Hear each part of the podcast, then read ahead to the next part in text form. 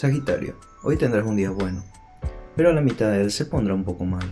Acuario, hoy tendrás un día bueno, pero quizás se torne un poco malo. Géminis, el día de hoy te deparan cosas buenas, pero al terminar quizás encuentres algo no muy agradable. Te estás preguntando por qué estas tres cartas tienen efectos prácticamente parecidos a pesar de ser distintas. Pues quédate hasta el final porque hoy vamos a hablar de algo llamado el efecto Forer y tal vez cambie tu suerte.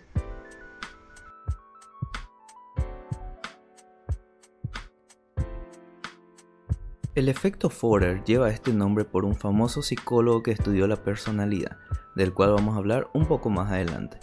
También es conocido como efecto Barnum, quien fue un empresario político y artista cirquense estadounidense recordado por sus célebres engaños en el mundo del entretenimiento. El efecto Forer ocurre cuando una persona acepta como válida una aseveración acerca de sí misma, pues cree que proviene de una fuente confiable.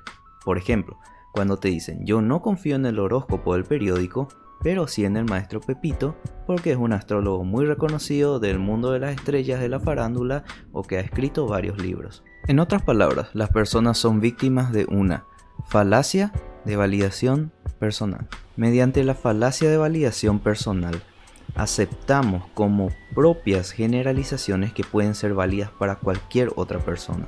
Entonces, el efecto Barnum o el efecto Forer es un fenómeno psicológico en donde las personas piensan que ciertas descripciones se adecuan perfectamente a ellas, a pesar de que estas descripciones puedan adaptarse a cualquier persona. Y estoy seguro que más de uno de ustedes ya se estará preguntando, bueno, ¿cómo vas a probar todo eso que estás diciendo? Pues bien, nuestro amigo el psicólogo Forer ya se encargó de hacerlo en 1948. ¿Y cómo lo hizo? Pues de esta manera. Les dio a sus estudiantes un test de personalidad y luego les entregó el resultado único, entre paréntesis, del análisis de su personalidad, supuestamente basado en los resultados del test, pero en realidad les entregó a todos una misma descripción. La descripción decía, tienes la necesidad de que otras personas te aprecien y admiren, y sin embargo eres crítico contigo mismo. Aunque tienes algunas debilidades en tu personalidad, generalmente eres capaz de compensarlas. Tienes una considerable capacidad sin usar que no has aprovechado. Tiendes a ser disciplinado y controlado por el exterior, pero preocupado e inseguro por dentro.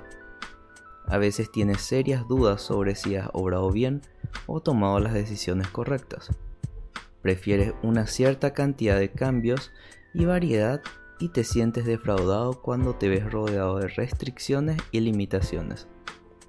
También estás orgulloso de ser un pensador independiente y de no aceptar las afirmaciones de los otros sin pruebas suficientes. Pero encuentras poco sabio el ser muy franco en revelarte a los otros y a veces eres extrovertido, afable y sociable, mientras que otras veces eres introvertido, precavido y reservado. Algunas de tus aspiraciones tienden a ser bastante poco realistas. Los estudiantes puntuaron en la descripción un promedio de 4.2. Solo se les reveló que la descripción era la misma para todos los estudiantes una vez que habían puntuado y también les reveló que la descripción surge, ¿cómo surge la descripción? Adivinen. Ensamblando distintos textos de horóscopos ya publicados. Forer además hizo una observación de dos puntos a tener en cuenta para que esto funcione. Primero tiene que haber un acto equilibrado entre los aspectos positivos y negativos del resultado. Y también tiene que haber una jerarquía de poder entre la persona que da el resultado como estamos diciendo anteriormente, hay personas que te dicen que no creen en el horóscopo del periódico, pero sí en el adivino fulanito. ¿Qué piensan ustedes del efecto Forer? ¿Creen que el horóscopo de alguna manera puede funcionar o tiene algún tipo de efecto positivo? Si es así, házmelo saber en los comentarios.